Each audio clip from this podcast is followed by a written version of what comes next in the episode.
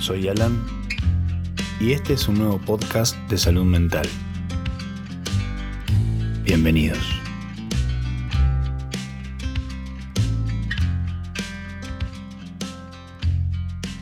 Acá estamos de vuelta, gracias por escuchar. Este es el podcast número 20. Eh, para este episodio quise hablar de un tema controversial en el sentido de que en el colectivo imaginario tenemos una concepción de eso eh, bastante negativa y que rechazamos cuando nos pasa. Así que me pareció interesante tener una mirada diferente acerca de la envidia, entender un poco de dónde viene y quiero que sirva para empezar a construir una mirada crítica de lo que sentimos y nos pasa. Desde que éramos chiquititos se nos dijo que, que es una cosa terrible, así que cuando la sentimos, que todos lo hacemos, tendemos a, no, no, examinarla, sino a sentirnos con vergüenza y con culpa. Eh, y es una lástima, porque la envidia, igual que el miedo, es una emoción importante que existe en todos nosotros y por buenas razones. Aparece para ayudarnos a saber lo que queremos. Estamos más predispuestos a reconocer con bastante angustia lo mucho que nos falta en la vida. Fuimos incapaces de obtener la carrera que queríamos, nuestras relaciones nos dejan principalmente insatisfechos, eh, nuestra apariencia es vergonzosa, está en decadencia, y por ende hay mucho por lo cual envidiamos. Si podemos ver más allá de la humillación del sentimiento de la envidia, podemos empezar a verlo como un conjunto de pistas sobre lo que podríamos hacer más adelante. ¿Qué quiero decir con esto? Deberíamos estudiar y hasta incluso escribir en papel o en bloc de notas en el celular las situaciones y las personas que nos hacen sentir envidia. Después, eh, al final de este podcast voy a proponer un ejercicio de cómo ponerlo en práctica. A veces olvidamos que las cosas que admiramos no solo pertenecen a una vida que nos llama la atención. No, no pensemos que somos malas personas solo por sentir envidia. Hagamos algo mucho más productivo, seamos eh, estudiantes activos y cuidadosos de nuestros sentimientos de envidia. Están tratando de decirnos algo y deberíamos escucharlos. Eso es lo que yo les propongo hoy. Para entender de dónde, de dónde históricamente sentimos esa sensación de culpa o esa sensación de que es algo malo al respecto de la envidia, el filósofo alemán Nietzsche la describía a la envidia como la emoción operativa más importante a nivel individual y también colectivo. En su trabajo se refería a la envidia con el término francés ressentiment, que pone énfasis en la humillación que experimentamos cuando eh, nos enfrentamos a eso que deseamos pero que no podemos tener. Hay un libro de él que se llama La genealogía de la moral, fue publicado en 1887 y ahí Nietzsche hace un diagnóstico muy interesante sobre la envidia. Eh, explica cómo fue la historia de, de, nuestras ideas sobre el bien y el mal y cómo se fueron desarrollando. Y también cuál fue el rol de la envidia en ese juego. En tiempos antiguos, lo que se consideraba como negativo o positivo era definido de manera bastante directa y aleatoria por la gente poderosa. Eso pasó toda la vida. Aquellos que tenían autoridad eh, militar, financiera, política, les correspondía decidir qué tipo de acciones o comportamientos tenían que ser percibidos como viables. Debido a los gustos de los aristócratas, lo bueno venía a ser sinónimo de valores aristocráticos como tener plata, eh, gozar de confianza sexual, saber de muchas cosas, tener la posibilidad de estudiar muchas cosas y asegurarse de tener mucho prestigio. Seguros de su propia virtud, eh, la gente poderosa en esa época podía dormir tranquilamente, o sea, se sentía eh, en paz internamente. Pero el reinado de la, aristocracia no, no se vino abajo sin resistencia. Había demasiada gente débil, impotente, muchos oprimidos en general, y era una masa de hombres y mujeres esclavas. Esta gente buscaba vengarse de los poderosos, eh, pero al mismo tiempo, bueno, no, tenían los medios prácticos para llevarlo a cabo, no, contaban ni siquiera con plata, ni, ni con una fuerza contrapolítica, entonces pensando, pensando qué hacer, se les ocurrió una idea genial. Lucharían en contra de los ricos y los fuertes con el arma de la culpa. No podían atacar a los poderosos físicamente porque tenían castillos, eh, vivían en, en murallas, imagínense esa época, pero podían quitarles el sueño por la noche. Los arruinarían por medio de sus conciencias. Un arma central en esta venganza era para Nietzsche la ideología conocida hoy como cristianismo. El cristianismo era para Nietzsche un brillante instrumento de venganza soñado por los débiles para hacer que el fuerte se sintiese culpable de sus ventajas.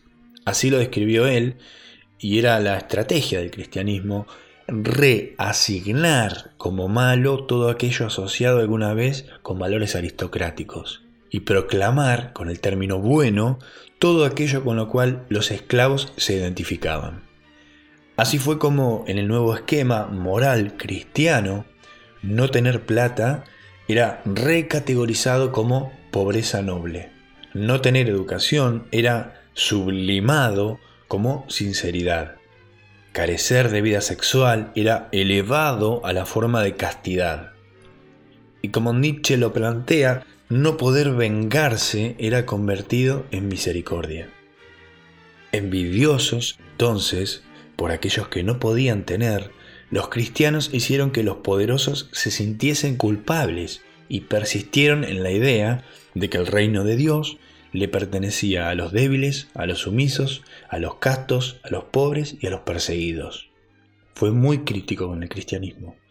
Nietzsche dice que, la salud psicológica de una persona o una sociedad depende de, de ser capaz de resistirse a denigrar el deseo propio por la imposibilidad de satisfacerlo. ¿Qué, ¿Qué quiere decir esto que dice Nietzsche? Que es mejor decir lo que uno desea ver o tener que deformar la personalidad de uno con tal de evitar incomodidades. A pesar de que el filósofo pasó mucho tiempo estudiando y criticando el cristianismo, entendió que, que, el deseo de reescribir los valores sobre la base de una envidia reprimida era una maniobra que podía manifestarse bajo muchas formas. Parece que sus ataques al cristianismo son una defensa de los valores de la clase alta, pero es importante recordar y aclarar que Nietzsche no era ningún aristócrata, él no tenía recursos, no tenía sexo, no tenía amigos, ni siquiera tenía una audiencia. El mensaje de Nietzsche es que uno de los actos más quizá maduros que podríamos realizar es el de admitir el poder de nuestra envidia, sin caer presas de filosofías reaccionarias, de negación, en cualquiera de sus formas. La envidia eh, es una ambición que no se conoce a sí misma. El ejercicio que les quiero proponer ahora no lleva más de 10 minutos, son unas preguntas y tareas con indicaciones que no van a curar la envidia de una sola vez, pero lo que busco es reducir su trauma y empezar el camino de lidiar mejor con una característica poderosa y difícil en la vida, que es saber lo que nosotros queremos. Eh, bueno, paso uno es el reconocimiento. Es tan desagradable admitir que tenemos envidia que, que muy pocas veces lo hacemos, incluso hasta para nosotros mismos. Por lo tanto, bajo el título, Admito que tengo envidia de, quiero que hagas una lista de las personas que recientemente te han desencadenado esta emoción. Por ejemplo, vamos a hacer un ejemplo. Martín, que es un actor. Silvia, que es una conductora de algún programa de televisión. Y Javier es el dueño de una concesionaria de autos. La sola declaración contundente puede ser profundamente liberadora en sí misma. Solo decir que tengo envidia de eso eh, es una admisión que, va en contra del, moralismo judeo-cristiano, donde uno se siente diariamente eh, envidiado por la envidia y que esto es profundamente normal, incluso es un signo de salud. Paso 2. Precisión. Para cada persona que escribiste, quiero que agregues la razón inmediata, lo primero que se te venga a la mente y obvio, por la cual su vida parece ser excelente. Por ejemplo, Martín, eh, que es el actor, Podemos poner, por ejemplo, el sábado leí sobre él en una revista. Silvia, eh, que es la conductora de televisión, podemos poner, parece que tiene un trabajo espectacular en la tele. Javier, que es el dueño de la concesionaria de autos, podemos poner, es el dueño de 50 concesionarias de autos en todo el país. Esa es la razón por la cual su vida me parece excelente. Por ejemplo, son ejemplos. Yo quiero que vos hagas tu propia lista. Al principio puede parecer que queremos ser exactamente como esa persona que estamos envidiando. Queremos tener su vida eh, lisa y llanamente. Sin embargo, es probable que nuestras circunstancias, eh, aptitudes y necesidades sean extremadamente diferentes a las suyas. Intenta identificar una o más razones ahora por las cuales sería raro o imposible o incluso indeseable para vos ser la persona que envidias. Por ejemplo, Martín el actor. Podemos poner no soy actor y odiaría serlo. De Silvia, por ejemplo, podemos poner no me gusta el ambiente de la televisión. De Javier, por ejemplo, no me llama la atención los negocios de venta de autos, me aburren. Pero tu envidia no es una locura. Hay algo real a lo que te estás aferrando. Es solo una cuestión de fijarlo con un poco más de precisión. Vamos a ver qué pasa. Así que ahora volvé a mirar los nombres de tu lista e intenta encontrar algo chiquitito pero significativo que objetivamente sea realista admirar y querer aprender de cada persona. Por ejemplo, Martín. Eh, podemos poner, el tipo logró ser popular, copado y alegre. Silvia. Ella parece que es muy segura de sí misma y no está agobiada por la ansiedad, por ejemplo. Javier. El tipo fue creativo y emprendedor y empezó muy abajo. Ahora lo que, lo que hiciste fue convertir a una persona en un conjunto de adjetivos. Martín, popular, alegre. Silvia, segura. Javier, creativo, independiente. Ahora bien, eh, pregúntate qué necesitarías hacer para inspirar en tu vida actual las cualidades que identificaste. Completa la siguiente oración con todas las personas de tu lista. De persona X que envidio podría aprender de manera realista y completa. Resistí el impulso de, de, denigrar a lo que envidias y ponete en la posición de un estudiante de tu propia envidia. Paso 4. Perspectiva. Parece que en el fondo sos igual a las personas que envidias, pero ¿en qué cualidades genuinas tienen ellos que te faltan a vos? Completa la, siguiente oración. Parece que soy igual a X, por ejemplo, tengo la misma edad, género, nacionalidad, pero no soy igual a X porque, y completa tu lista. Te vas a dar cuenta que en realidad no estás envidiando a una persona, estás admirando una cualidad que esa persona tiene, pero que a vos te gustaría tener también. De esa manera te vas a dar cuenta que al envidiar a una persona estás manifestando eh, un anhelo de algo que te gustaría hacer. Desafortunadamente somos muy malos estudiantes de nuestra envidia.